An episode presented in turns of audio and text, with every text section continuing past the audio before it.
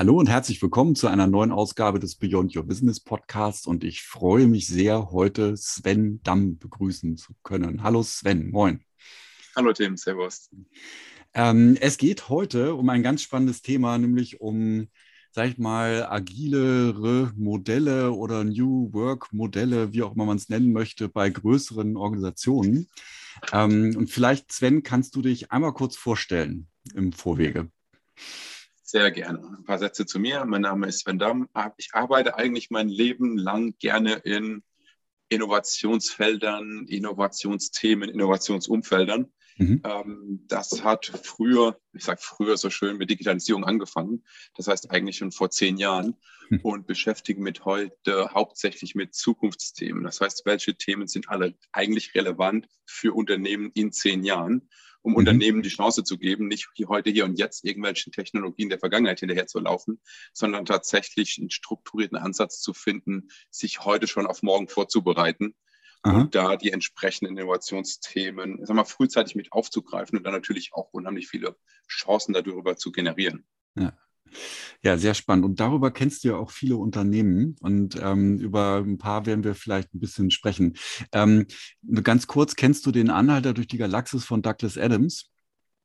Nee, tatsächlich habe ich das noch nicht gelesen bisher. Okay, aber wahrscheinlich schon gehört davon, ne? Ja. Ich widme jedem ähm, Podcast ein Zitat. Und du bekommst auch ein sehr schönes, also ja, eine, eine der Hauptpersonen ist Arthur und der hat gerade etwas sehr Unglaubliches gesehen und äh, das wird jetzt beschrieben, was mit ihm passiert. Sein Mund fing an zu sprechen, aber sein Gehirn war der Meinung, der Mund habe noch nichts zu sagen und er schloss ihn wieder. Dann fing das Gehirn an, mit dem Problem zu kämpfen, was die Augen ihm eigentlich erzählten, was sie sähen. Aber als es das tat, verlor es die Kontrolle über den Mund, der prompt aufklappte. Als das Gehirn die Kiefer wieder nach oben zog, verlor es die Herrschaft über seine linke Hand, die ziellos in der Gegend herumfuchtelte. Eine Sekunde lang versuchte das Gehirn, die linke Hand wieder einzufangen, ohne den Mund loszulassen. Und gleichzeitig versuchte es darüber nachzudenken, was dort in dem Eis verborgen war, was wahrscheinlich der Grund dafür war, warum die Beine plötzlich losliefen und Arthur hinfiel. so, und das war ungefähr meine Reaktion, als wir uns nämlich das erste Mal ja vor ein paar Wochen äh, telefonisch unterhalten hatten und du sagtest, Tim, rat mal, wie viel Hierarchieebenen Hire eigentlich hat. Und ich dann sagte, na, wenn du so fragst, bestimmt ganz schön wenige. und ähm, naja, wir sind dann ja über dieses Thema ähm, Skalierung von agilen Modellen so ein bisschen ins Gespräch gekommen und das fand ich halt so spannend und deswegen heute auch der Podcast. Also jetzt verrate doch mal, wie viele Organisationsebenen hat Hire? Warum ist das so interessant? Was machen die? Und welche Erfahrungen hast du insgesamt mit Skalierung von agilen Modellen oder ja, wie auch immer New Work Modellen bei Firmen gemacht? Sehr, sehr gerne. Lass mich vielleicht ganz kurz noch eine Sache dazu sagen. Ähm, wenn wir von Hire reden, er ist eine internationale Firma, kennt vielleicht nicht jeder oder, oder nicht jeder aus dem Umfeld mit 80.000 Mitarbeitern. Von mhm. dem her ist dieses Modell halt unheimlich spannend. Ähm, in einer kleinen Firma Agilität einzuführen, nah mit den, an den Mitarbeitern zu sein, wenige Hierarchie zu haben, ist meistens ganz einfach. Ähm, nur, und das sehen wir gerade in Europa sehr viel, je größer die Organisation wird, umso schneller werden halt auch Hierarchieebenen mit eingeführt. Ja. Und es gibt eine ganz gute Studie von, ich glaube, Bearing Point hat das gemacht. Es dauert in der Regel sieben Jahre, wenn man eine Hierarchieebene abschafft, bis sie wieder da ist. ähm, von dem her, von dem her gibt es da, gibt's da irgendwie eine Kausalität. Ähm, wahrscheinlich auch kulturbedingt auf jeden Fall äh, und auf jeden Fall hat Hire es geschafft, 80.000 Mitarbeitern weltweit in genau drei Hierarchiestufen zu organisieren. Ähm, das ist so der Moment, wo der ein oder andere mal überlegt und sagt, hm, jetzt ich, habe ich vielleicht noch einen Teamleiter, noch einen Chef, noch einen Chef. So, und, und wie kriege ich das denn wirklich hin und, und wie mhm. funktioniert eigentlich ein Unternehmen? Ja. Ähm, die haben eins geschafft und ich finde das immer wieder spannend. Die führen die Organisation tatsächlich nicht über Hierarchie. Das heißt, auch der CEO sagt, naja, wenn meine Mitarbeiter was wissen wollen, ja, dann sollen sie bitte nicht zu mir kommen, mhm. sondern zum Kunden gehen. Und das mhm. war eine ganz, ganz klare Ausrichtung der Organisation.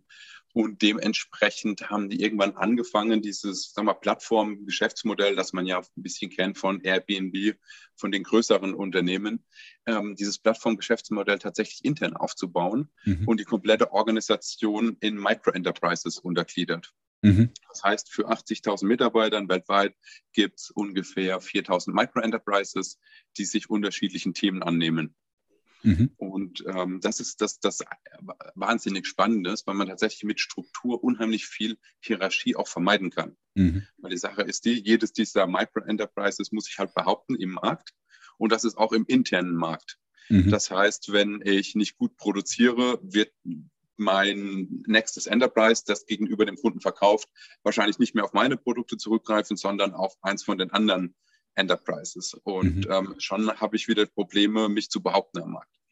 Und ähm, in dem Modell entsteht natürlich auch immer intern ein gewisser Wettbewerb, mhm. aber auch ganz klare, transparente Richtlinien der Zusammenarbeit. Mhm. Das heißt, es ist nicht so, dass das irgendjemand den anderen irgendwie überholt oder seine Sachen da entsprechend mit übernimmt. Aber es geht tatsächlich darum, wer den meisten Wert generiert, der hat die meisten Chancen, von den kundenzentrierten Micro-Enterprises mit aufgenommen zu werden und dann entsprechend in den Verkauf zu gehen. Mhm.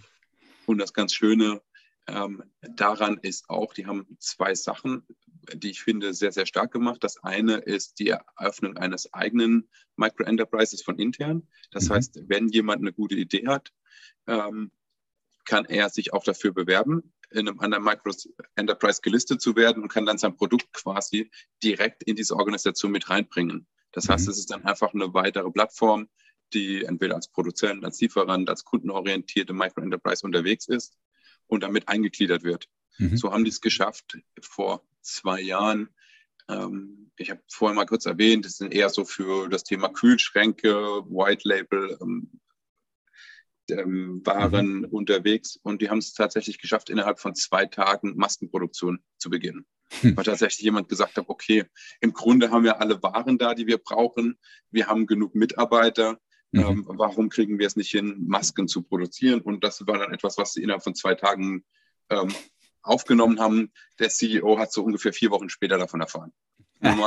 ja, ja mhm, das kann man sich in anderen Unternehmen ganz, ganz schwer vorstellen. Ja. Ähm, aber bei denen passt das so tatsächlich. Ja. Und das zweite Spannende, was die auch machen, ist, die erlauben Menschen von außerhalb, sich zu bewerben, ein eigenes Micro-Enterprise aufzunehmen.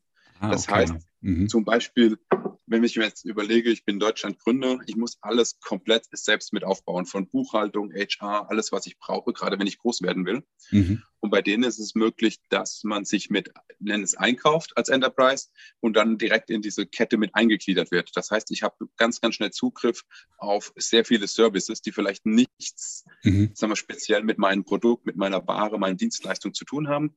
Mhm. Ähm, und kann dadurch mich halt auf meine Stärken konzentrieren mhm. und kann dadurch die Organisation weiter befeuern, befördern und mhm. weiter wachsen.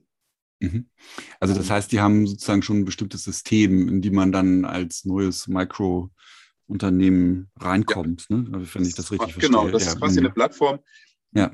auf der man sieht, okay, ähm, was, was bietet man an und was sind so sag mal, Support-Dienstleistungen, mhm. wie auch HR kann ich einkaufen, Buchhaltung ja. kann ich einkaufen, so verschiedene Sachen. Ähm, und auch, was sind Verkaufsplattformen, also was sind so die kundenorientierten Plattformen, passt da mhm. mein Produkt oder meine Dienstleistung oder so irgendwo mhm. dazu, um einen Mehrwert zu generieren. Mhm.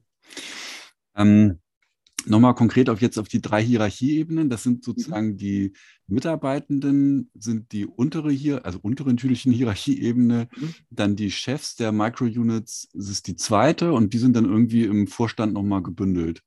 Dann gibt es noch, genau, da gibt es noch eine, so eine Strategieabteilung oben drüber. Ja, okay. Ähm, die sich um die, sagen wir, langfristige Ausrichtung auch im Zukunftsteam ja. kümmert. Also ich finde es ganz spannend die haben tatsächlich, die führen das Unternehmen eigentlich nur über Hinweise zu potenziellen Zukunftsthemen, die man vielleicht mhm. mal aufgreifen kann oder nicht. Gibt es neue Technologien, die vielleicht relevant sind? Und dann wird nur dieser Input quasi ähm, damit reingegeben oder gibt es neue Strategien, die man verfolgen sollte? Okay. Ähm, ja. Und dann greifen das die Units auf oder auch nicht? Genau. Ja. Also es gibt schon auch, es gibt schon auch, sag mal, eine gewisse strategische Handlungsleitlinie. Das heißt, mhm. innerhalb der Organisation kann schon auch die Strategieabteilung sagen, ja, das, was ihr bisher gemacht habt, ist ganz gut. Wir brauchen in Zukunft aber diese Richtung, mhm. damit die die Organisation weiterentwickeln können. Aber es ist tatsächlich so, dass, dass sie nicht ja, im Tagesgeschäft in den ganzen normalen allgemeinen Themen irgendwie angreifen, sondern mhm. das ist tatsächlich derjenige, der den Micro-Enterprise Micro leitet, mhm. ähm, der übernimmt die Aufgabe, da ja. entsprechend ähm, dafür zu sorgen, dass er aus Kundensicht sowohl intern als auch extern relevant bleibt. Mhm. Ähm, ich weiß nicht, wie viel Einsicht du da hast, aber kann ein Microenterprise auch entscheiden, meinetwegen jetzt die Buchhaltungsservices der Plattform nicht in Anspruch zu nehmen, sondern das extern zu vergeben? Das ist tatsächlich auch möglich, ja. Okay, krass. Ähm, ja, von dem her ist, ist, der, ist der Wettbewerb nicht nur intern, sondern ja, ja, auch extern. Okay. Ja. Was ähm, ich, es hat ja. natürlich viele Vorteile, das intern zu machen, weil die mhm. Anbindung, die Einbettung und, und die Abrechnung von den Services ja. einfacher ist. Das heißt, wenn jemand externe schafft, besser zu sein als der interne, dann muss der interne eigentlich schon ziemlich vergeigt haben. Mhm. Ähm, aber, und das muss man sich auch klar vorstellen, ähm, ist es direkt ein Wettbewerb. Also ja. wenn ich mir andere sag mal, Buchhaltungsabteilungen anschaue, in Firmen, für die ich vielleicht gearbeitet habe. Mhm. Ähm, Wettbewerb, sage ich jetzt mal, ist da eher nicht so mhm. ausgeprägt. Mhm. mhm. ähm, gibt es für die Micro-Enterprises eine maximale Größe, die die erreichen können, sollen, haben dürfen? Oder ist das auch egal? Nee, es gibt tatsächlich maximale Größe die ein bisschen damit zusammenhängen, was deren Funktion ist. Das heißt, wenn die dann zu groß werden, werden die aufgesplittet in zwei oder mhm. dann entsprechend. Und da kommt es ein bisschen drauf, wie gesagt, die Funktion hängt da ein bisschen davon ab. Wenn das eine Produktion ist, dann kann es auch eine Firma sein, die einen Micro-Enterprise darstellt. Mhm. Und ähm, dort können auch bis zu, ich glaube, 100, 120 Mitarbeiter mal drin sein. Mhm. Ähm, bei den kleineren, bei den kundenorientierten sind das eher so 25 bis 30 Mitarbeiter. Danach mhm. wird es spätestens runtergebrochen. Okay. Und es gibt tatsächlich sehr, sehr viele. Ähm, die haben, sagen wir mal so 20, 30, 40 Mitarbeiter. Viel größer werden die dann mhm. auch nicht. Mhm. mhm. Ähm, kennst du Ricardo Semmler? Der Name sagt mir was, ja. Ja, genau, das ist, das ist tatsächlich also einer meiner Lieblingsautoren zu dem Thema. Der, das ist ein brasilianischer Unternehmer, der seinen Laden von ähm, seinem Vater geerbt hat. Die haben Schiffspumpen hergestellt in den 80er Jahren in, ähm, in Brasilien. Und der, der, hat tatsächlich mit so einem amerikanischen Excel-Management-Stil seine Firma geführt, bis er gesagt hat, okay, da habe ich keinen Bock mehr drauf. Und die haben so ein ähnliches Prinzip, also es hört sich, finde ich, ähnlich an, dass die nämlich auch so eine Zellteilung machen ab ähm, 80 bis 100 Menschen und auch so in Kreisen arbeiten, sehr wenig Hierarchien, Gehälter offen diskutieren etc. etc. Das finde ich mal ganz lustig. Der, der hat sozusagen New Work vor mittlerweile ja 40 Jahren gemacht, ohne es so zu nennen. Aber ja, genau. Es ist interessant, dass es aber doch diese ähnlichen Größen wieder auftauchen, finde ich, bei ja. solchen Geschichten. Ja, ja es, gibt, es gibt ja auch verschiedene Studien, die zeigen, okay, zu wie vielen Menschen kann ich eigentlich gute Beziehungen aufrechterhalten? Ja, genau. Und dann mhm. gibt es so diese zwei Kreise, dass eigentlich so sieben Menschen im, im Leben, mit denen ich echt gute Beziehungen, Freundschaften mhm. haben kann. Ja. Und die zweite Stufe geht so irgendwo zwischen unterschiedlichen Studien 70 und 100 Menschen. Ja. So, und die sagen halt auch, wenn du zwei, drei, 400 Mitarbeiter in einer Organisation hast, dann ist es ganz schwer, einen guten Bezug miteinander herzustellen. Und dann wird dieses Wort Accountability wird halt mhm. halt auch immer schwieriger wiederherzustellen. Ja. Deswegen ja. sagen die, okay, machen lieber drei, weil dann habe mhm. ich oben drüber, ich sag mal, drei Chefs und das heißt, der hat eine Dreierbeziehung mhm. zu den anderen und unten drunter habe ich meine, meine bisschen größeren Circles gewahrt und damit ja. bin ich weiter handlungsfähig in der Organisation, in der ich unterwegs bin. Ja. Was, was ich ja tatsächlich total spannend finde, ich meine, Hire ist ja jetzt kein Staatsunternehmen, soweit ich weiß, aber das ist ja trotzdem, um das mal pointiert zu formulieren, ein krass kapitalistischer Ansatz mit ganz viel Konkurrenz, intern, extern, in einem ja immer noch, naja, zumindest teilkommunistischen Umfeld. So, oder sozialistischen. So. ähm, ist, äh, und das finde ich wirklich bemerkenswert. Und ähm, andersrum, andersrum kann ich mir vorstellen, ähm, ich meine, Haya ist ja in der Tat weltweit aktiv, ähm, dass es da in anderen Kulturen nicht vielleicht nicht so ganz so einfach ist, dieses System durchzusetzen, oder? Ja, also zum einen, ich war auch absolut überrascht, ganz am Anfang, als ich mich mehr damit auseinandergesetzt habe und gehört habe, dass sie den Hauptsitz in China haben und das von mhm. dort aus nach vorne getrieben wurde. Mhm. Ähm, gleichzeitig sagen mir auch viele Leute, die in China gelebt und gearbeitet haben, dass China schon sehr, sehr auch kapitalistisch geprägt ist, zum mhm. Teil. Ähm, von dem her ist da so ein bisschen die Regierungsform und, und die ja. Einstellung der Menschen, die, die, die, läuft so ein bisschen konträr zueinander immer mal wieder. Mhm. Ähm, das ist so das China-Thema.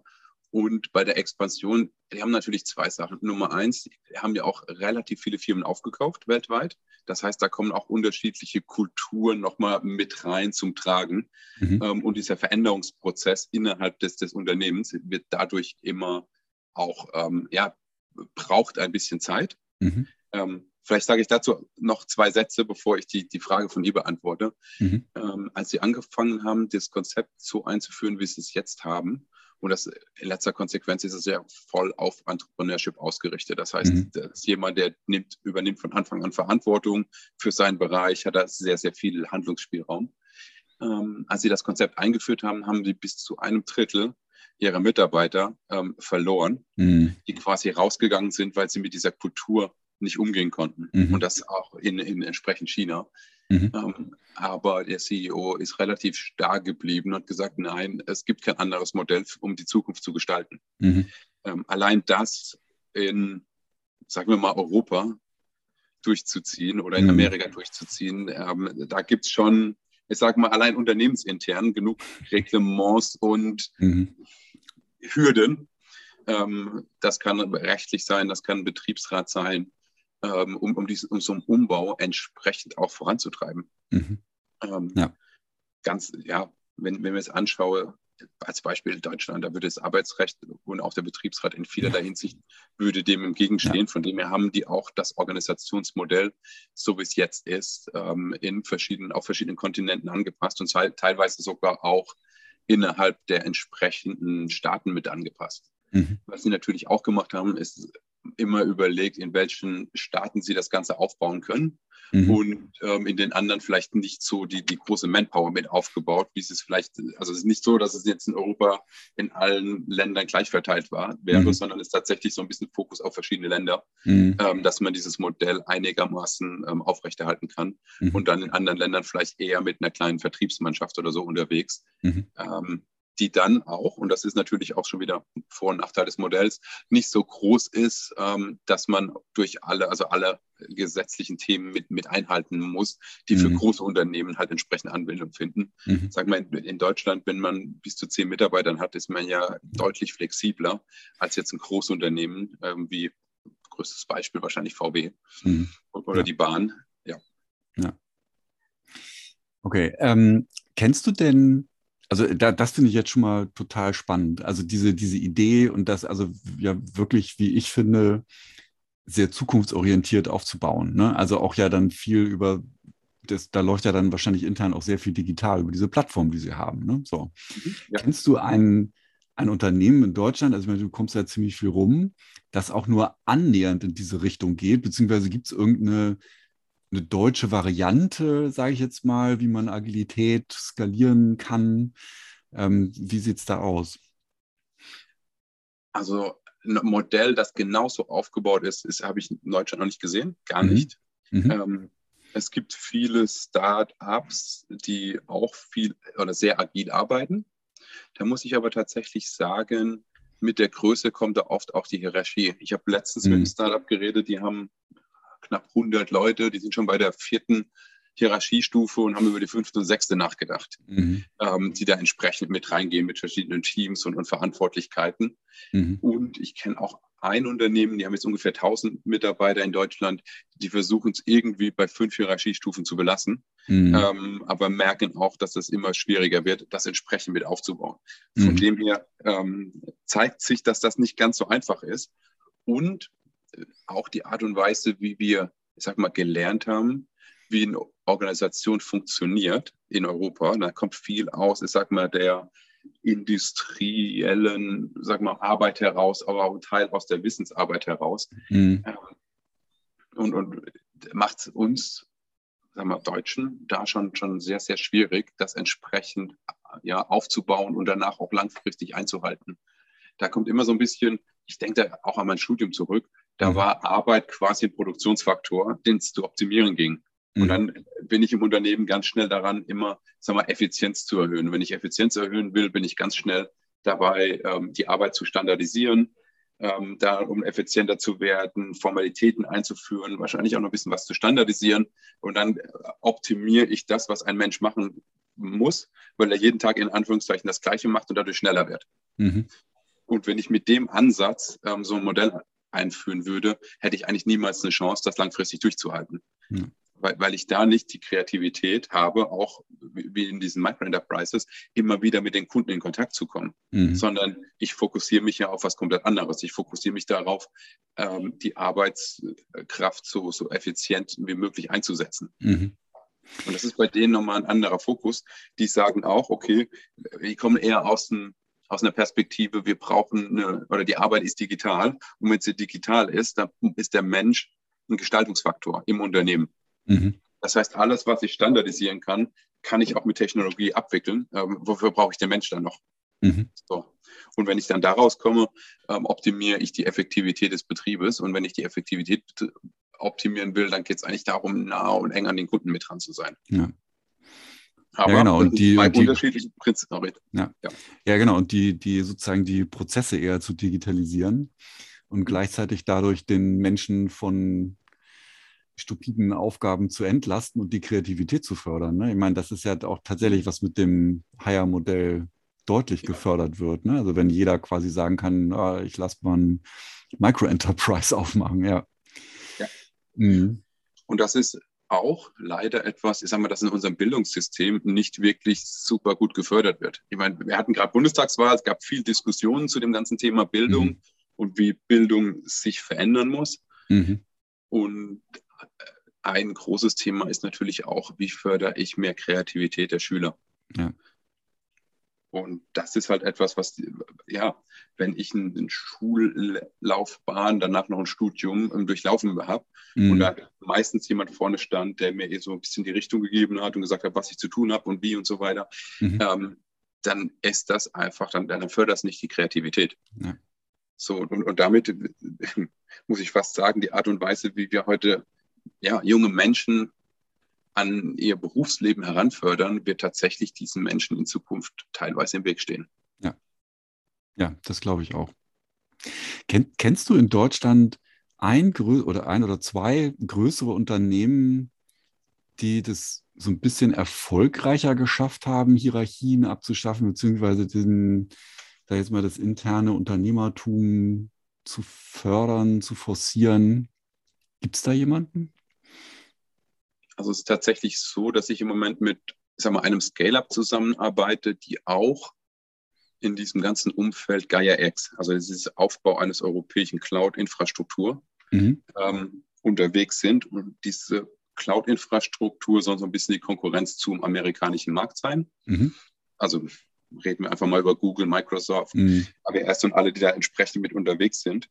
Ähm, und das ist von Anfang an, sagen wir, föderal und dezentral gedacht. Mhm.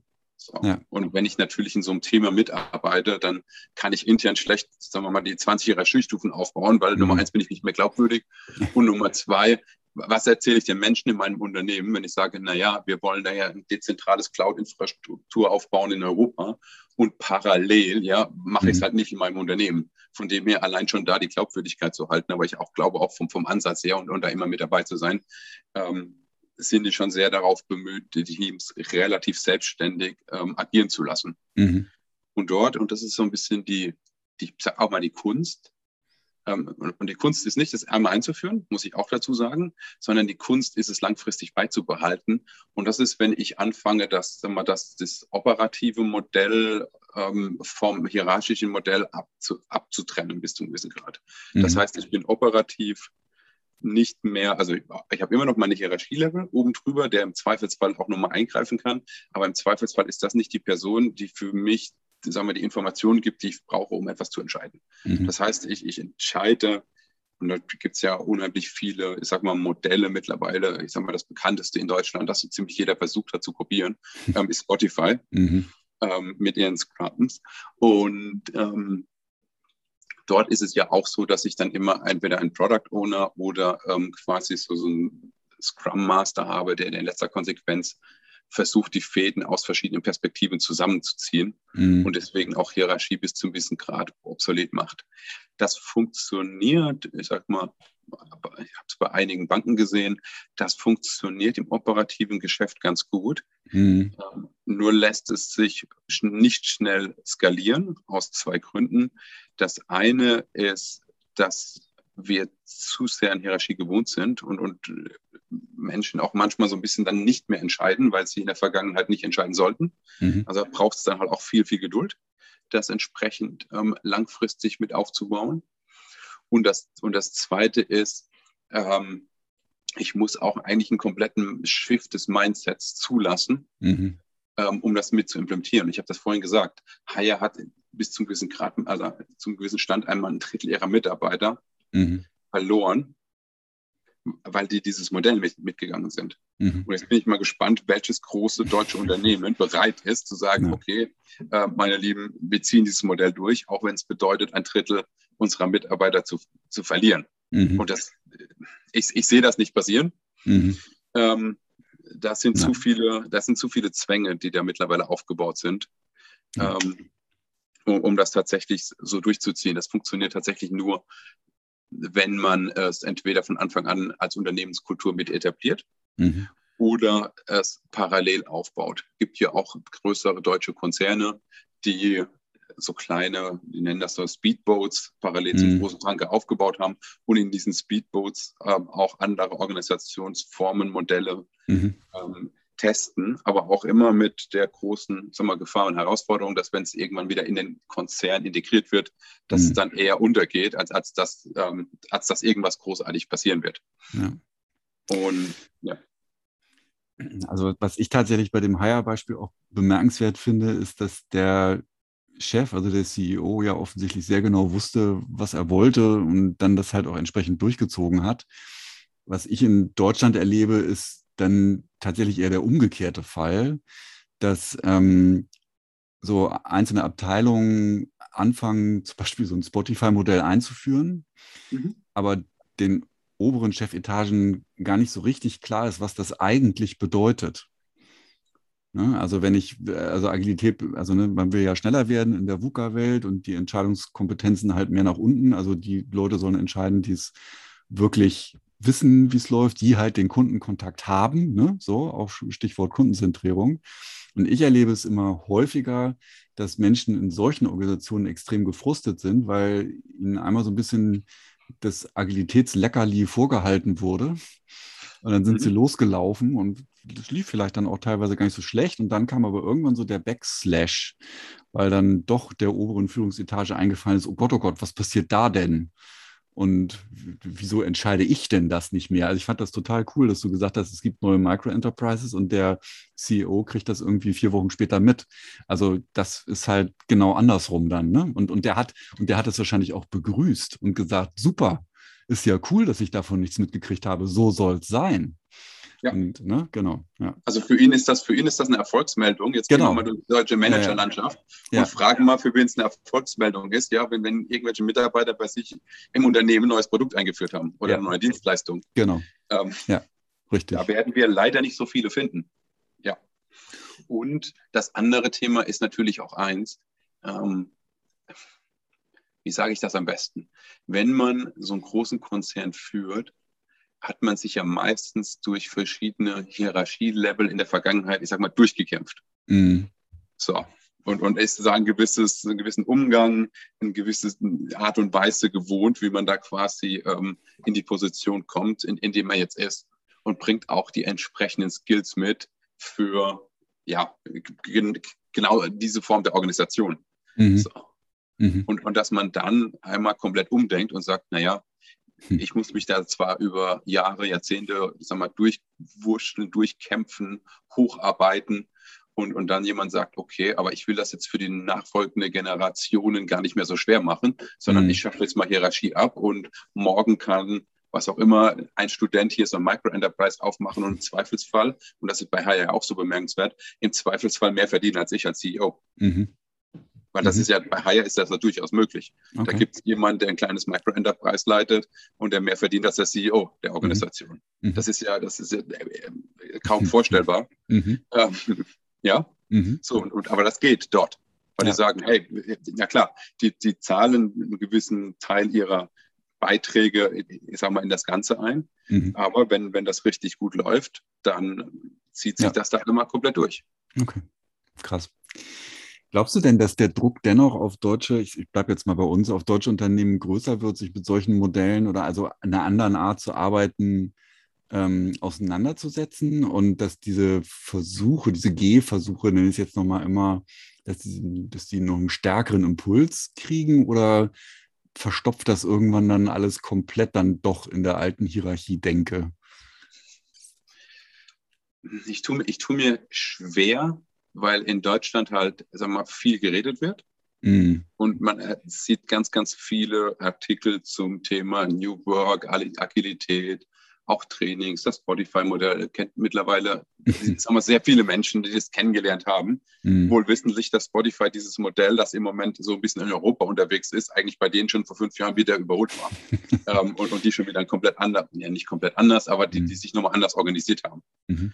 Ähm, und auch das Modell Hire ist nicht irgendwas Feststehendes, sondern das mhm. wird eigentlich äh, jedes Jahr nochmal zwei, drei Schritte weiterentwickelt. Also von mhm. dem her ist es ja nicht so, dass, dass es so ein Modell gibt, sondern in letzter Konsequenz geht es da auch um das Mindset und das Mindset sich immer wieder neu zu erfinden, ähm, neu zu hinterfragen und passt das noch, passt die Herangehensweise noch. Mhm.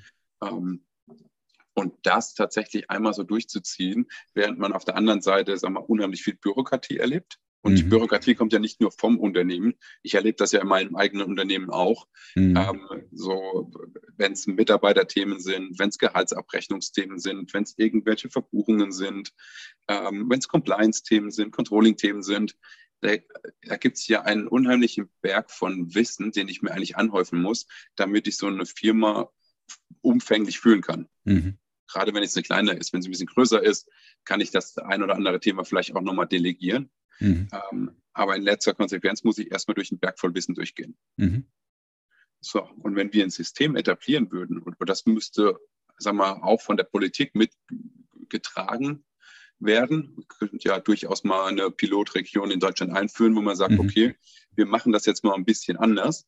Mhm. Ähm, wir bauen auch mal so ein Plattformmodell auf, wo die Plattform vielleicht sogar teilweise über sagen wir, staatlich finanzierte Themen mit aufgebaut wird. Zum Beispiel jemand, der Buchhaltung für ein Unternehmen macht, mhm. der quasi gefördert wird.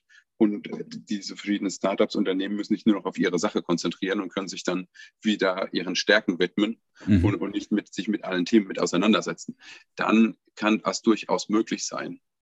Ähm, aber das ist ein ganz, ganz großes Thema Rahmenbedingungen schaffen. Und ich habe ganz, ganz wenige Impulse der Vergangenheit kennengelernt, bei denen die Rahmenbedingungen tatsächlich sag mal, reduziert wurden oder mhm. das notwendige Wissen mit den Rahmenbedingungen umzugehen.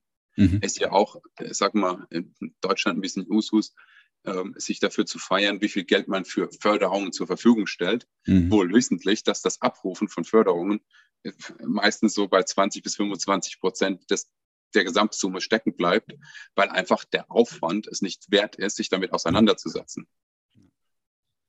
Und ja, da ist so, ja. Auch ganz schön krass. Ja. ja, das ist total, ist total bescheuert, was wir tun. Also da ja. kommt dann auch ein Finanzminister und sagt, naja, die Pötte wurden nicht abgerufen und, und jeder, der, der irgendwie im Unternehmen sich damit auseinandergesetzt, der sagt, ja, kein Wunder. ähm, ich habe ich hab ja. gar nicht so viel Zeit im Leben, um, um allein so einen Antrag auszufüllen oder, oder die laufende Berichterstattung da entsprechend mitzumachen.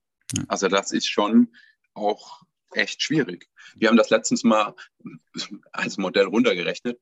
Wenn man in Deutschland jedem, der ein Unternehmen gründet, das sind aktuell ungefähr ähm, 500.000 Unternehmen in Deutschland, mhm. wenn man jedem dieser Unternehmen am Anfang 50.000 Euro einfach frei zur Verfügung stellen würde, mhm.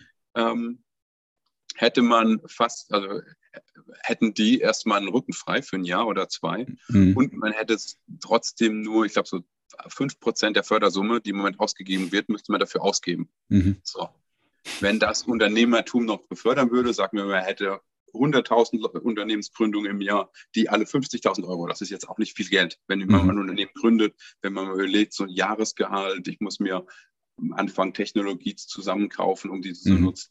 Ich muss mich am Anfang mit Themen wie Buchhaltung auseinandersetzen. Ich brauche ich brauch, muss auch ein Produkt entwickeln, Dienstleistung. Ich muss Marketing, Werbung betreiben. Also 50.000 Euro ist nicht viel Geld. Ja. Wenn man das einfach mal 100.000 Menschen geben würde ja. ähm, und dann mal sehen, wie die sich quasi entwickeln, ähm, wären, wären das auch keine großen Fördersummen, also im, im, Vergleich zu dem, was da manchmal als Topf ausgerufen wird, auch wenn es nicht abgerufen wird.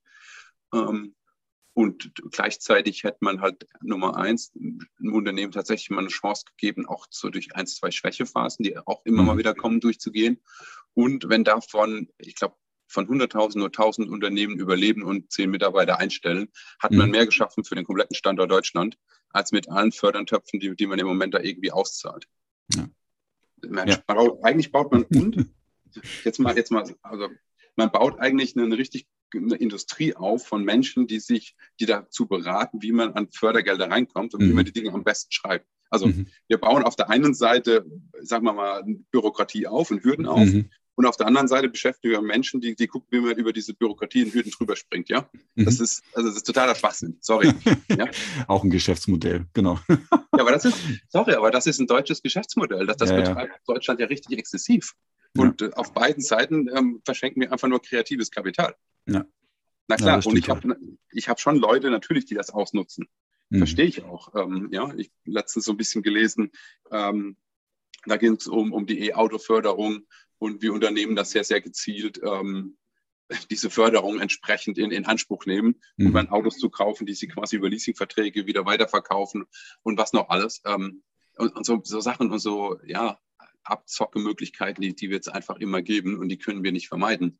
Aber wenn wir versuchen, die, sagen wir, zwei, drei, vier Prozent schwarze Schafe zu vermeiden, mhm. uns dadurch den anderen 95, 98 Prozent der Unternehmen erschweren, an Fördergelder ranzukommen, haben wir halt das Prinzip nicht verstanden. Ja. Da, muss, da muss eigentlich das Strafmaß für diejenigen, die, die das Geld was, sich rausziehen, höher sein und, ja. und an, an, die Bürokratie weniger.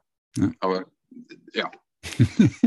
genau, dazu machen wir später nochmal einen Podcast. Wenn, wenn, wenn, ich habe kreative äh, Ideen dazu. ja, das ist, klingt so. ähm, wenn jetzt jemand anfängt, sich darüber Gedanken zu machen, vielleicht doch mal in so eine Higher-Richtung zu denken, mhm. gibt es da irgendwie ein, ein, Buch oder eine Website oder irgendwas, wo du sagst, so hier, das oder ein, ein Kreis von Menschen, wo du sagst, da wäre mal einen guten Anschluss zu suchen oder zu finden? Ja, also tatsächlich gibt es ein Buch, das ich eigentlich liebe, das heißt ähm, Humanocracy. Mhm. Da steht auch ganz viel zu dem Thema drin und es gibt halt viele Denkansätze, Denkimpulse, das mhm. entsprechend mhm. ähm, mit aufzubauen, wo man dann auch immer mal wieder seine eigene Unternehmensform reflektieren kann und auch immer wieder einen neuen Impuls bekommt. Mhm. Das ist schon sehr hilfreich. Ein Kreis in dem Sinne habe ich noch keinen kennengelernt. Also es gibt mhm. so ein paar einzelne Menschen, mit denen ich mich auch immer mal wieder dazu austausche. Mhm. Ähm, aber es ist vielleicht mal eine gute Idee, mhm. so einen Kreis zu etablieren ja.